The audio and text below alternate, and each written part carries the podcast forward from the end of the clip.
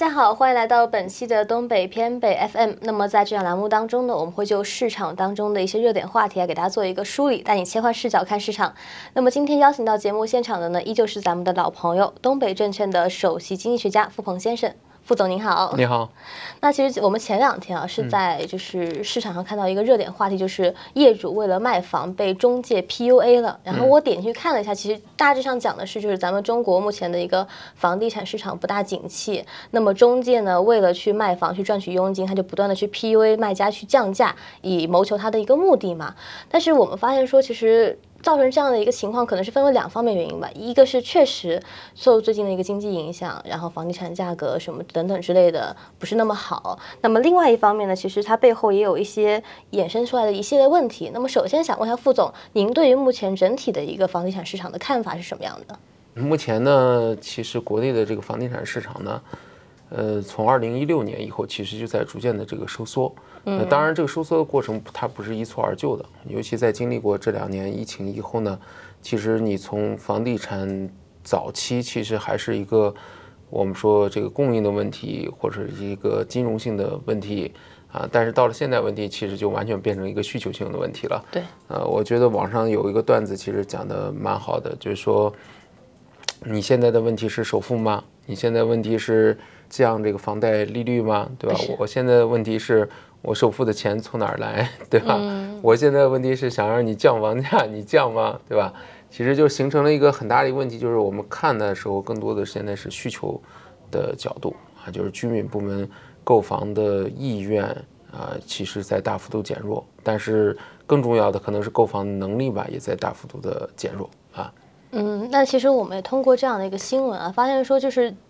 就是购房市场不景气以后，就是后面衍生了出来一系列问题。对这部分问题，副总您有什么样的看法？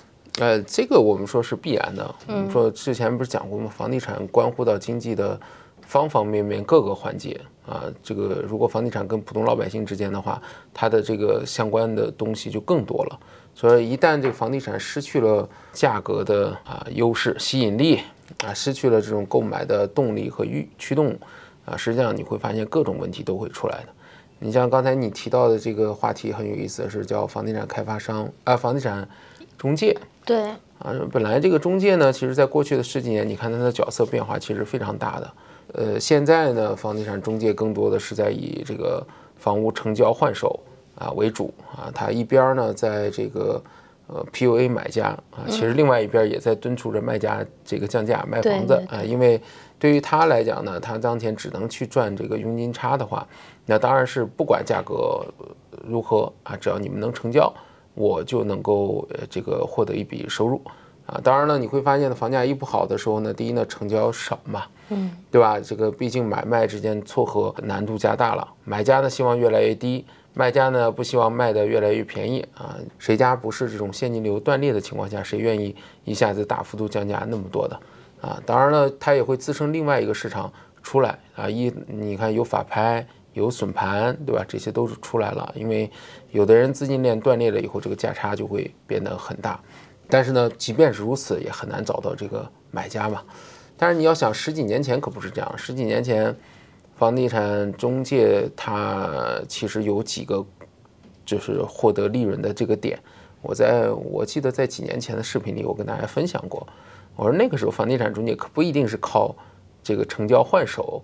来获得这个佣金的，嗯，他可能跟这个我们说炒房客的概念是一样的，他其实也希望是房价上涨，而不是成交，啊，这个我之前很详细的跟大家解释过啊，比如说这个这个有点像我们股票里当年的这个融资配资那道理是一样的，那这个房地产中介本身掌握着所有的这个信息渠道。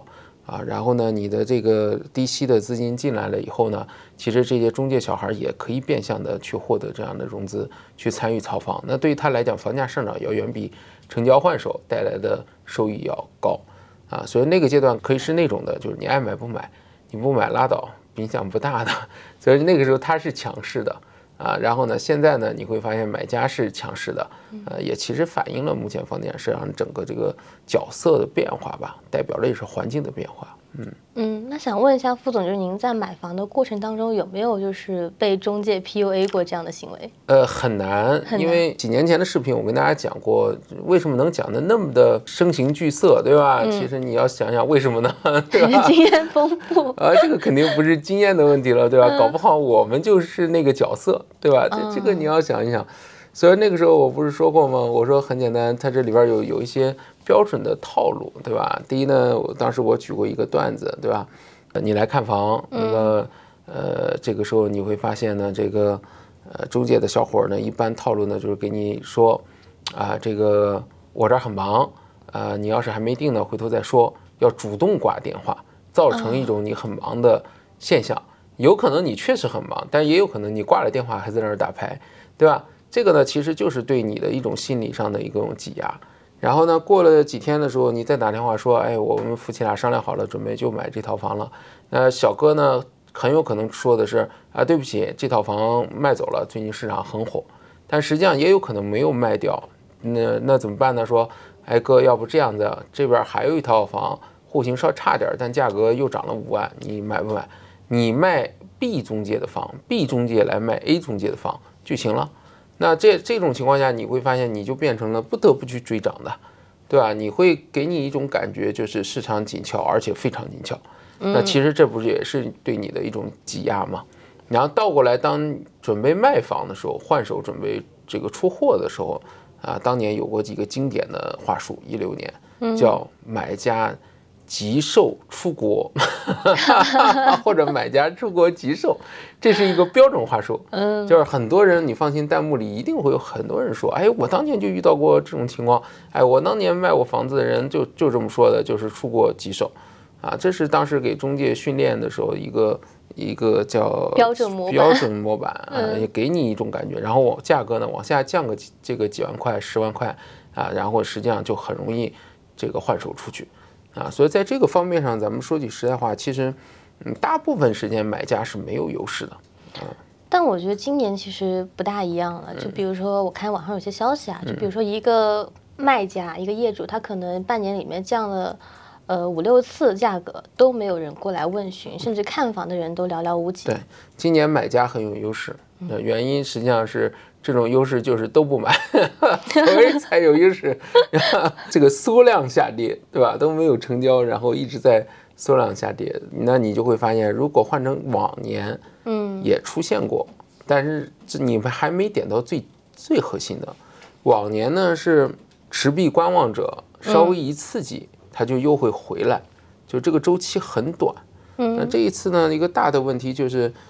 持币观望的人刺激不起来，或者说持币观望的人已经很少了。大部分人可能问的是说：“哎，你为什么不买？我在观望。你为什么在观望？因为我没有持币，对吧？对，这个其实是目前的大问题的。就说白了，就是说他的没有购买能力了。嗯，也就是说手上握着现金的，能够加得上杠杆的，然后呢，这些人其实目前来讲少了，少了以后呢，就会导致一个结果呢，就是。这个价格，如果你急需流动性，你为流动性付出的这个折价，实际上是非常大的。那其实前面副总您也讲到过，就是您了解中介的一些 PUA 的套路嘛？那怎么样去不让对方给自己施加这样的压力？因为其实您可能比较懂，但是对于绝大多数人来讲，可能他买房的经历不会特别的频繁。对，但这个没办法，因为你的信息终究是不对称的。这个这个用我的话说是个大问题。如果这个市场是开放的，信息是公平的、公开的，那个没有欺诈在里头，然后相对比较透明，那你想，如果一个透明的市场，怎么可能会存在这么大的一些这个问题呢？嗯，相对来讲呢，房地产中介呢，其实掌握了所有信息流通的渠道。我其实一直举过一个例子嘛，其实你会发现，开中介其实跟开一个交易市场实际上是很像的。嗯，买家的信息、卖家的信息、买盘、卖盘都在你这儿汇聚。报价也在你这儿这个汇聚，那你当然是要做做这个所谓的庄家嘛，就是你要掌握着这些所有的信息喽。嗯，谁掌握这个信息最多的？那当然是中介了。所以说你会发现呢，单纯的一个单体个人买家，你去这个市场里的时候，你的信息不对称的情况下，你怎么可能避免呢？避避免不了，这样你只能说你熟悉了他的套路，但你如果要买的时候，在那个大环境里，你还得是要被套路。对吧？无非就是套路多套路少的问题，嗯。那我就想到之前网上一个段子说，如果我想买房，那我干脆去入职中介，干个一两个月，然后去买掉。超级好的方法，无论是任何环境下，其实这都是超级好的一个办法。其实就是你打入到敌人内部啊，对，然后去了解所有的核心。你打入到敌人内部了以后，你掌握了所有的上下游的信息嘛？那么第一手的信息、挂盘的买家的信息都在你手上面，那当然是了。这个好就完全正确，你知道吧？完全完全正确的，这也是最优的方法。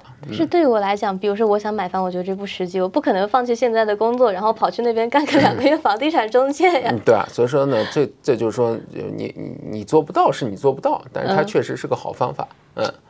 我感觉人生真的太艰难。那么下一个问题就是，我还看到一个消息，就是说，呃，就是房企降价，然后呢，被住建部门就是发出这样的一个违规的通报文件，然后呢，业主降价卖房被全小区抵制。嗯，那其实我们发现，就是已经上车的人，或者说就是包括从住建部门的角度来讲，就是。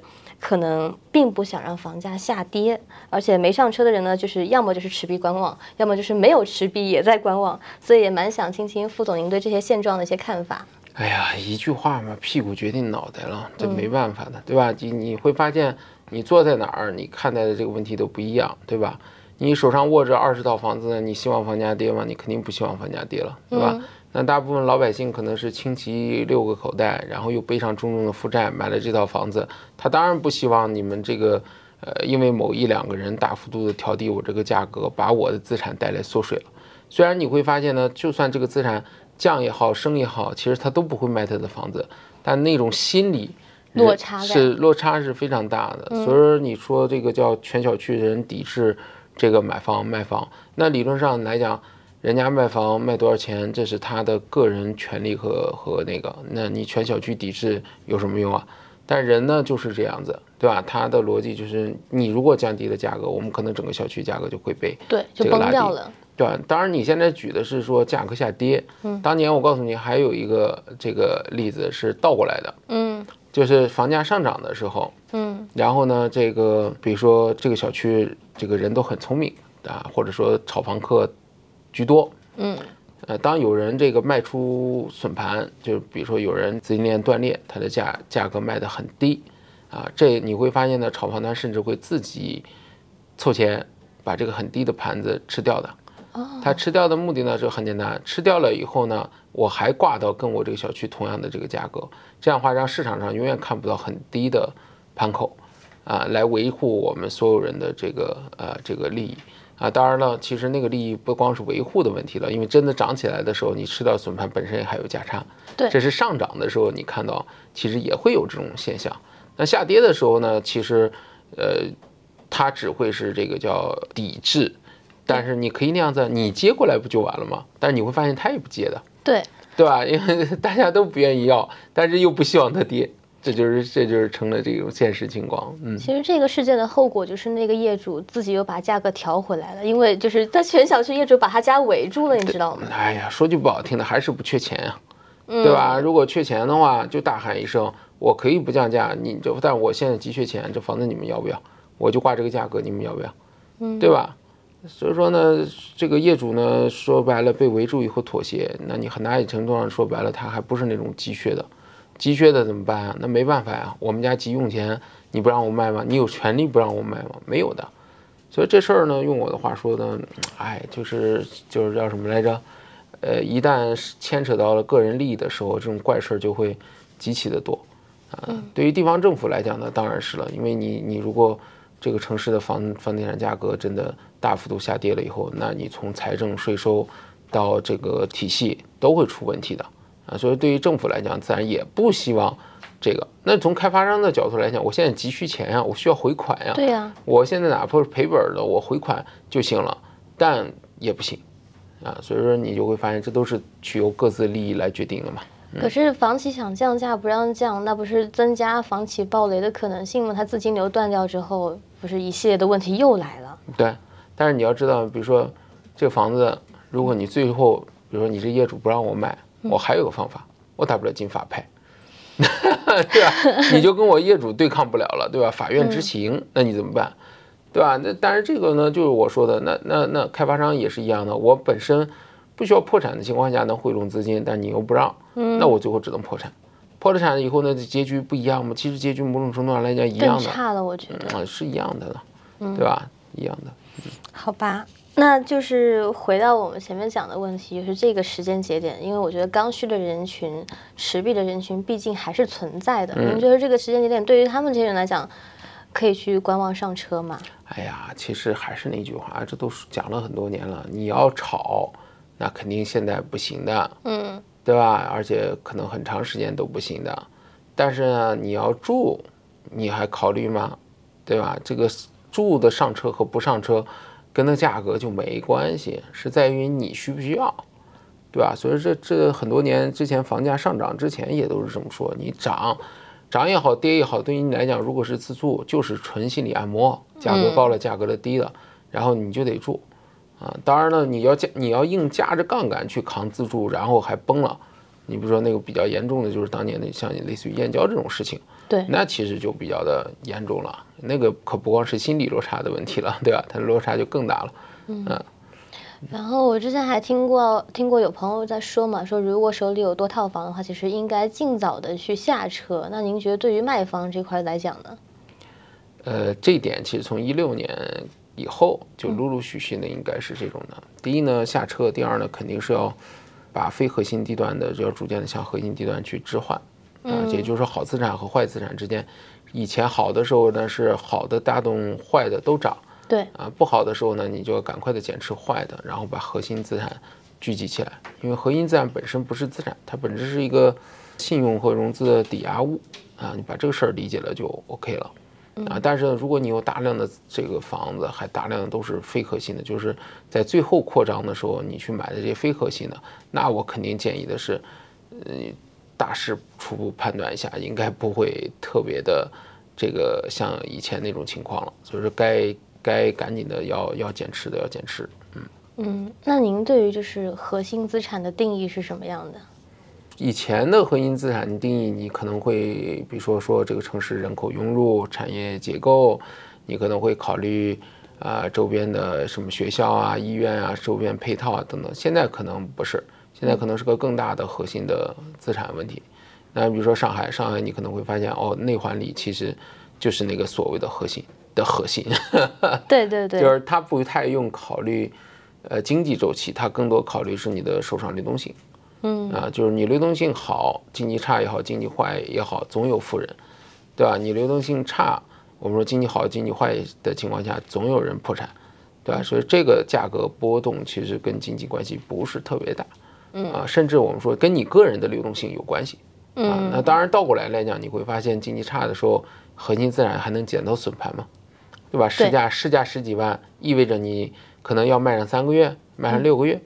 啊，但是呢，你会发现呢，呃，你如果降到六万，马上当天就有人打款给你借走，那这个就很有意思了，对吧？你愿不愿意让出那么多？你愿意让，那么就有人给你现金。其实大家在交换的哪是房子啊，在交换的是流动性啊，嗯。在房地产这个行业也是有很多专家嘛？那其实我们也意识到了，当年那些专家呢，为了卖房给年轻人，给现在的一些年轻人灌输就是你结婚必须要买房子，生孩子必须要买房子这样的口号。但是因为现在就是整个经济的形势，包括流动性摆在这之后呢，很多专家开始制造新的口号，他说租房。也可以，也可以建立家庭，也可以生孩子。如果你买不起房，你就租房。但是我觉得会有一个问题，这是专家吗？你这是丈母娘啊，对吧？不过如果是丈母娘的话，这个口号是绝对不会换的。我觉得丈母娘应该不太会换。丈母娘口号是没房你别想结婚，对吧？嗯。当然了，那结果就很显然了嘛，对吧？不结不婚不生不育嘛，对吧？就是我觉得，就是关于说专家虽然换了口号，但是我觉得老百姓的这个观念不会转变这么快。就比如说您刚刚举的丈母娘例子，我再比如说举个例子，就是说国家开放三胎之后，真的有这么多人生三胎吗？没有吧？但还是这个计划生育的那个概念还在脑子里面。哎呀，都不用去考虑别人了嘛。现在年轻人都想的是，我都租房了，我都不配去生孩子，我都不配去结婚了，对吧？这个他自己那关都过不去，还更别提 就是到了丈母娘那关了，对吧？嗯，所以这事儿呢，用我话说，年轻人租房子，嗯，可能跟文化也确实有关系，对吧？我们的年轻人这个包袱也放不下去，就是太，我有时候形容男孩子，我就说太想负责任，太想负责任，其实有的时候你自己就给自己带来很大压力了。你看鬼佬就是想在一起就在一起，不想在一起就不在一起，对吧？然后呢，我租个房子，你愿意跟我谈恋爱我就谈，你不愿意跟我谈恋爱就算。在中国可能你租个房子，你自己的那关都不一定过得去。因为中国其实自古就有一句古话叫成家立业，那你成家，他家毕竟是想要有一个实体的。如果按照中国现在这个房东的情况啊，你租房，比如说我有个同事就是，他可能刚租房租了一个一年还不到，然后今年这个市场还不这么景气，然后房东跟他说要涨房租，他就不能理解，他说你现在市场又不景气，你为什么要给我涨价？然后就可能因为这个事情就要去换房子，然后不稳定性又提高，所以我觉得也不完完全全是人的观念的问题。嗯嗯嗯，各种因素吧，这个东西你你你。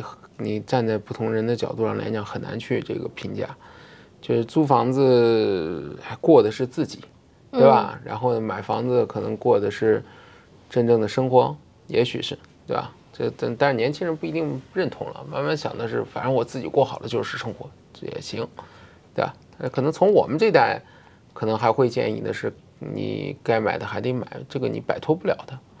嗯但是呢，别再像过去十年，过去十年其实出问题的都不是出在这上头，真正出在问题的是，它价格自己的，对，它价格起来了，我我想炒，估计大问题是这个。对。然后现在其实还有一部分年轻人是这样的想法，就是我买房其实也就是买七十年的产权，大家可以去算一下，就是比如说我在一些一线的城市，我租房租七十年才多少钱，算划下来感觉好像。租房也不是那么不划算。对，以前不是这么算账的啊。以前算的是租，就相当于我帮你买房了。对，对吧？我帮房东买房了。嗯。更关键的是，这个房价还上涨。嗯。就是我我租是两头亏。对。房价涨跟我没关系，对吧？房租我还得帮你掏，那大家当然都不乐意了，对不对？那你如果举个例子啊，如果房价不涨，占用资金，回报率还很低，那大家就会想着租肯定划算了。对吧？这我少损失好大一块呢，所以说你会发现这个文化其实某种程度也跟价格有关系，嗯。那我不知道说，就是副总有没有关注到伦敦最近的一个租房市场啊？就是我刚才在看这方面的消息的时候，就说伦敦是现在租房特别困难，嗯，议价权掌握在房东的手里，就是每个租户去跟房东报价，报价之后房东去选，而且而且就是很多租户为了去能够租到一套房子，会主动的延长这个租期，比如说租个两三年、三五年这样子。然后您觉得说，就是如果这个市场这么发展下去，会不会有点恶化？也不知道，大伦敦一直就这样。这个伦敦的一些核心区域一直就是这样的，就是它实际上一直处在一个供不应求的一个状态。啊，这个我们说跟伦敦这个城市有关系，大量的外来人口的涌入，来自于全世界人口的涌入，它自然而然就会造成这种这种状态。啊，那它本质也不是要留住所有人啊，嗯，对不对？所以说，换句话说，你到最后的结局就是你被房东淘汰以后，你留不住的，嗯，那你就得走啊，对吧？那您就说中国的这种核心城市会不会出现这样的情况？呃，核心城市的核心地段，我觉得会也会出现这种情况，就是核心城市的核心地段，它是不不愁这个叫租不出去的，或者不愁卖不出去的。嗯但只是说在中国这样的地方多不多，可能就不一定了。就可能不是那么普适性的，可能只有极极极少数的地块可能会有。对你上海，你要简单粗暴点画个圈儿，就是内环里喽，对吧？嗯。想再问副总关于一个个人项的一个问题，就是您会怎么选择自己心仪的一个房子？您可能更加看重哪些点？这个我觉得每个人需求不一样，可能从我的角度来讲，你如果是早期的话，你可能考虑的比较多，家庭啊、孩子啊，然后呢，你的工作啊，然后方便性啊、便捷性啊，对吧？然后呢，你的医疗啊、教育啊、养老啊都会考虑。呃，你可能过一个阶段，你对房子的需求就完全不同了啊。那你比如说这两年吧，我可能考虑更多的是就是工作的便捷性，嗯啊，比如说如果我在那边开了个公司，那我可能会想着就近。就就搞一个就好了啊，房子也不用太大，对对吧？然后呢，这个方便便捷就行了。但这个方便便捷可不是什么上学呀、什么医疗啊，可能是指哎，比如说楼下的商超啊，然后呢停车啊、到公司啊，对啊，这些很方便就行了。当然，你选择呢就不会是很大的，因为你没把它当成一个呃，就是那种家庭生活的概念。啊，那比如说上海呢也一样，你可能对于上海的市中心里的这些房子和资产，对于我来讲，我不会觉得他的生活。很安逸和舒适啊，即便你说，哎，那上海里也有小洋房啊，上海里边也有那个，比如说这种别墅区啊，但那种感觉是不一样的，嗯，对吧？所以说呢，我可能会选择，比如说上海这里头依旧是以这种很小小户型的为主，公寓的为主，我就是为了个便捷性，对吧？到公司到各地方便就 OK。那自己自住的话，肯定还得考虑各种环境。嗯啊，那你老了，你退休和不退休就又又又是一种状态，对吧？你退休就随便挑了，对吧？你举个例子，我要退休可能回成都了，对吧？我退休了可能回这个 Queenstown 了，对吧？因为那个时候我就不用考虑其他的问题了，什么到上海办公啊，方不方便啊，这都不用去考虑了，对吧？好吃好喝好玩打麻将，对吧？这就够了啊。但是呢，你要是这个再老一点儿，你可能考虑的就是，哎，周边有没有配套的医疗。啊，这些资源方不方便？所以说这个每个阶段不同。所以说我之前一直说过一句话，我说年轻人啊，有的时候别把这个房子一次性想的要到位。嗯，哎，这个到不了位的，你的你的每个阶段的诉求就完全是不一样的，完全不一样的。所以说它不可能一步的到位，对吧？每个阶段，你你这个房子用我的话说，就是按照五年左右去规划考量，啊，五年过后了以后，根据自己的情况再做调整。啊，嗯，说到年轻人这块，其实我还想到一个问题，就是很多人把自己巅峰时期的收入归以为是未来的一个常态化，然后以这样的一个预期去买房，结果给自己造成了很大的压力。嗯嗯，就用我的话说，他要是真的买房还好，他如果是炒房，他就嗝屁，对吧？按照巅峰的时候去杠杆去负债，然后他目的是为了炒房，这个有大批的。有大批量的这样的人，而且我觉得码农可能居多吧。呃，前几年码农比较的多啊，就是高估了自己的这个行业的持久性和这个收入的这个水平啊，所以导致的结果就是债务过重啊，这个很很正常。呃，用我的话说呢，这方面呢，你那个你没法去判断什么时候是巅峰，嗯，所以说永远的时候是量力而行，嗯。啊，然后满足自己的需求，量力而行就好了。其实杠杆这个东西嘛，用高了有好处，嗯，比如说，哎，我用高了，房价暴增暴涨的时候，我炒房我多爽。但是呢，咱们现在给建议嘛，所以未来这种年代没了嘛，所以你肯定就是杠杆要非常非常量力而行了。嗯，那其实说到房地产，其实还有一个名词是对大家来讲非常重要，就是学区房。嗯嗯嗯。我不知道副总你有没有去关注？有啊，这这这个，当我需要的时候，当时就有关注过。比如零九年、一零年的时候，在北京，那我可能就会很很留意这个学区房。那时候就有明显很大的一个价差嘛。而且呢，学区房呢也跟家长有关系，就是有时候说带家长别那么焦虑，呃，龙生龙，凤生凤，对吧？怎么养都能成点气儿，对吧？所以有的时候你会发现是那学生家长群里是一种焦虑的内卷。那个就导致很多问题的存在，啊，所谓的学区房的焦虑也就是这么来的嘛，啊，但是你要把这事想开了，就是，哎呀，能上就上，对吧？不能上，反正将来随缘吧。有的时候择业啊什么的，你都随缘吧。里边运气成分其实很高的，嗯，但是我不是特别喜欢这种去卷到这种竞争，就是带着孩子卷到这个竞争，完全没必要，啊，当然了，这两年呢，学区房的。问题也得到了重视，就是在慢慢的调整。比如说，之前就给大家举个例子，北京就出现过这种，就是好学校和坏学校都并到一个教育集团以后呢，把老师给打散，嗯啊，然后呢，让你感觉这个这个差异性，啊，这个没那么明显，嗯啊，所以说这这都是一种做法啊，就是这种资源分配还是要更公平一些啊。但是呢，这种公平很大一定程度上公平不公平也是由你自己造成的，就大家。都焦虑了以后，那其实这里边没什么公平。对，我记得我之前还听过一个特别有意思的新闻，就是某个小区因为经常出这种高分学生，然后家长以一己之力把这个小区弄成了一个学区小区。嗯嗯。但其实它本身从那个生源的划分上来讲，它并不是一个学区房。嗯。这种的有的，而且还有一种就是前几年在成都吧，就有过这个回迁户，嗯，然后旁边就有个小学，然后呢配套的小区呢就是对口的，然后回迁房的那一侧呢就不对口，所以说当时呢就闹过很大的一个社会性的问题嘛。那其实你就会发现，这就涉及到一个资源怎么分配的问题了。嗯其实我我个人想法就是，其实对于小孩教育这块儿，我觉得每个人都会有自己适合走的一条路。就是家长可能会希望说，想要自己的孩子赢在起跑线上，但我我从个人角度来讲，就是现在的这种信息化社会贩卖了太多焦虑，嗯，所以导致你觉得说，如果你不拼命不努力，你可能就会进入到一个不好的一个情况当中。其实我觉得大家还是那句话吧，尝试着跟自己和解，跟跟现在和解。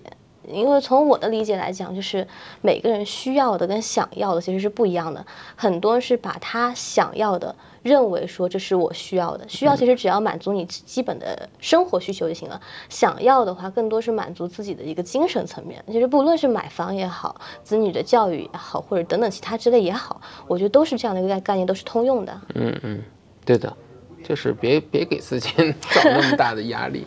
后边其实也是这样的，年轻人可能也不需要我们教了，自己想的都更明白了。嗯，就是从我我身边这群人来看，就是大家真的是属于那种又想佛系又不想佛系，想佛系是因为觉得自己努力没有用，不想佛系又觉得自己这辈子这么过去了也也不大好，不甘嘛。对，就是不甘心。但是有些时候，就是我自己也会想，我不甘心就有用吗？我努力就一定有用吗？我也会反思去问我自己。但是我其实发现还是跟自己和解吧。哎，求求佛，刮刮彩票，挺好。行，行，那我们其实今天也聊的差不多。副总还有什么想跟我们镜头前的伙伴们说的吗？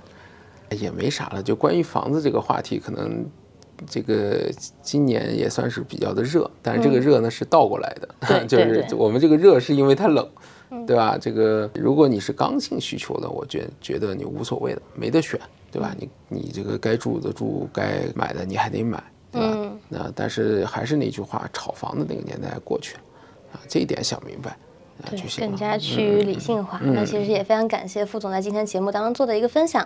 那么以上呢就是本期东北偏北 FM 的全部内容，我们一期一会，下期再见。好，再会。